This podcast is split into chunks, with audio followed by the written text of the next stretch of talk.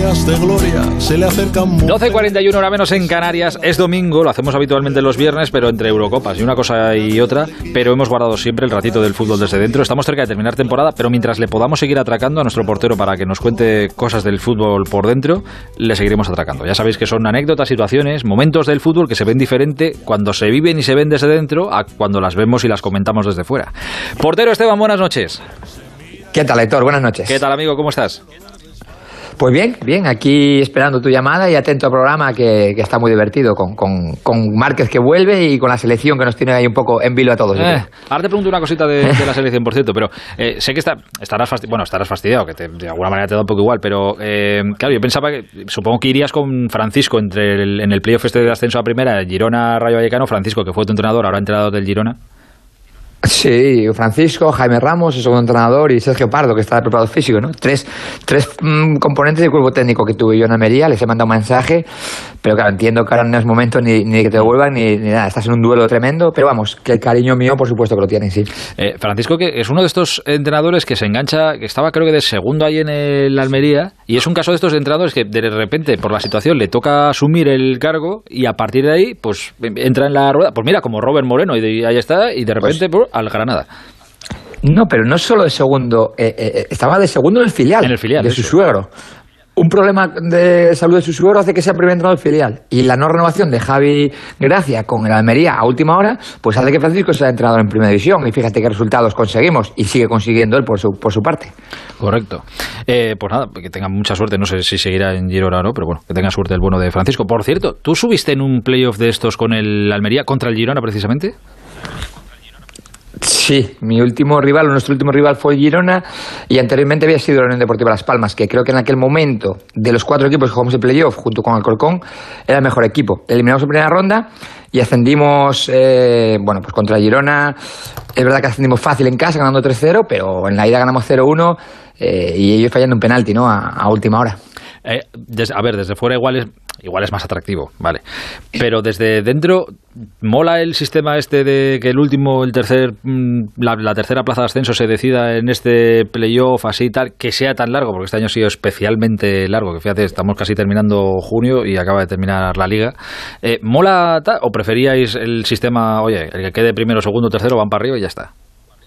Bueno, a mí el playoff me gusta, me gustó porque además ascendimos. Yo solo jugué un playoff y lo ascendimos, ¿no? Qué listo, te gusta porque te fue bien, claro. Es que no, pero, pero lo hicimos mucho más rápido. Era jugar domingo, miércoles, domingo, miércoles, muy intenso, prácticamente no te da tiempo a pensar. Yo imagino a los jugadores del Rayo esta semana pensando, ¿no? Que tienen que remontar un 1-2, lo ves negativo. Pero imagínate el Girona, que ganas 1-2 eh, en Vallecas, te crees ascendido y según se acercan los días del partido, eh, ves posibilidades de perder. Como así fue, no empiezas a decir, jolín, si mete un gol, es que si me hacen 0-2, ¿cómo, ¿cómo me pongo yo?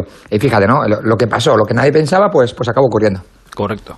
Eh, oye, de la, de la me, he guardado aquí, lo tengo aquí apuntado, eh, que sé que lo estarás pensando, tengo aquí apuntado el saludo que tenemos que hacer. Ahora al final lo hacemos. Eh, de la selección. En, en un equipo de fútbol, en un vestuario, cuando, a ver, es, algo evidente, cuando se habla afuera en cualquier equipo, en este caso la selección, falta el gol, es que no, es que falta el gol. Y es, es verdad que es evidente, chico, pues que hay una mala racha y no entra el gol. ¿Eso cómo afecta o cómo se vive dentro de un vestuario? Eh, es que los delanteros son, son especiales, ¿no? Y si hablamos de Morata, o que es más o menos el que, juega siempre en España, eh, pues ve la, escala, ¿no? Intentas animarle, pero muchas veces, eh, yo a un delantero, ¿qué le dices? Si, le intentas animar, él se siente que algo está haciendo mal, ¿no? Cuando va todo el mundo a animarle. Si no le dices nada, se siente solo, como diciendo, nadie me dice nada. es un problema gordo no tener goles, porque un portero se equivoca, pero estamos preparados para para espabilar, ¿no? Para que no pase una segunda, un segundo error. Un delantero creo que se embolica cada vez más. Cada vez más eh, tiene menos acierto, quiere acabar las jugadas antes y es difícil esa, esa situación. Y no olvidemos, Aitor, que yo soy los que pienso que el fútbol se decide en las áreas. De área a área, juega como tú quieras, haz lo bonito que tú quieras, pero en las áreas tiene que tener a un gran portero y dos buenos centrales y en el área rival a un gran delantero, sobre todo no muy bueno, pero sí acertado. mira, eh, aprovechando, y, aprovecho y te, te pregunto, eh, por la esto ya casi por la imagen de, que les estábamos hablando antes cuando hablábamos de Morata y ponía yo el ejemplo también de, de, Gea. Eh, yo no me meto serán de verdad maravillosas personas y todo lo que tú quieras pero hay momentos en la carrera de un futbolista por lo que sea que su imagen de cara al exterior pues se rompe. Yo, yo de verdad, he coincidido con De Gea, siendo yo un nadie de periodista empezando, un becario que me andara a los entrenamientos de la Leti, y De Gea, de Gea era un tío cercano, que se acercaba, saludaba, hablaba, tampoco era mucho más mayor que yo, sí que somos, creo que, oye, perfecto, y hablaba tal, no sé qué, simpaticísimo. Pasó lo que pasó, se rompió, y ahora su imagen mm, aquí en España, pues no tiene una imagen de que Y por eso yo creo que le caen los palos que le, que le caen, que quizá excesivos para lo que merece. Con Morata ahora, pues quizá lo mismo, tampoco tiene una imagen de especialmente simpático y tal. Entonces, pues las palabras que dice ayer, pues eh, claro, es que como las dice Morata, pues zasca por él. Pero es esa, esa imagen que en algún momento se, se rompe. Sí, yo creo que ahora los, los futbolistas, para mí, eh, cometen un pequeño error de alejarse de, contar sus cosas, ¿no? de ir a una rueda de prensa, de ser más asiduos a, a, contar las cosas que sienten. Si no pasa nada porque digas, he fallado en este gol porque me votó mal, porque cree que el portero iba a hacer esto, porque cree que el delantero iba a hacer esto, lo cuentas y habrá gente que te siga criticando, pero habrá otros que lo entiendan, que se, que se humanicen contigo. Ahora, si tú eres lejano y ves enemigos, porque aquí no estamos contando nada que no veamos, ¿no? Yo cuando comento partidos y comento el error de un portero es porque el portero lo ha cometido, no lo he cometido yo, yo cuento lo que veo. Si encima crees que lo fallas porque te están criticando, pues creo que tienes dos problemas. Uno importante, que es ves fantasmas donde no los hay, y el más importante de todos, que no estás focalizando en, en ti mismo. Y como decía Luis Aragonés, lo mejor es mirarse el ombligo de uno mismo. Y a partir de ahí de ser eh, crítico con uno mismo, puede ser más crítico, abrir, abrir el abanico a, más gente, ¿no? Que, ojo, que tampoco estoy diciendo que, a ver, evidentemente, claro, no todos somos Joaquín, que joder, Joaquín es un tío pues, que, te lo come por los pies porque es, un, porque es un fenómeno. No, que tampoco hay que ser así.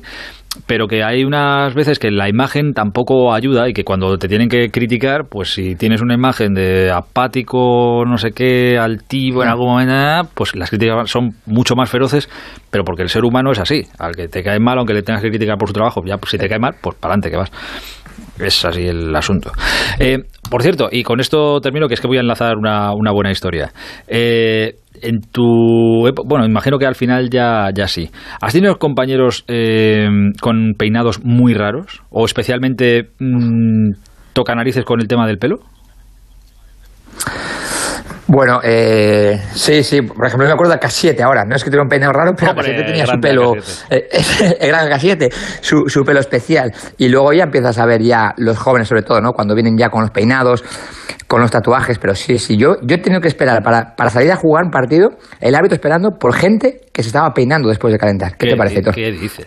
¿De, de, tu equipo diciendo, no, no, espera que me eche la gomina y así todo para atrás? Pues mira, el mayor recuerdo que tengo, el mayor recuerdo que tengo es esperar por Sergio Ramos en un Almería Real Madrid. Y el árbitro esperando y decir un compañero, se está peinando. Y así era. Y esperamos, esperamos a, salir todos juntos, cuando, se sale todos juntos ahora, a que Sergio llegara de peinarse. ¿Qué te parece, Héctor? Pero a que ninguno le dijiste nada. Cuando vino a que no le dijiste, joder, Sergio, tío, venga, que, que aquí estamos. No, no, escucha, nadie dijo nada. Es más, luego el árbitro nos apuró a nosotros, que llevamos una camiseta conmemorativa, nos apuró a nosotros a que nos diéramos prisa. Que llega el capitán y dijo, oye, chico, que esperamos por Sergio, ¿no? chico, que estaba peinando, si me metes prisa para la foto, que es además una obra benéfica, resulta que tuvimos que esperar por Sergio que se peinara. Pues así fue la cosa. Eh, todo, esto viene a, colación, y que ahora lo voy a contar, de, de un lío que se ha montado gordo en la Copa América a cuentas de, parece un peluquero. Pero bueno, eso ahora lo cuento.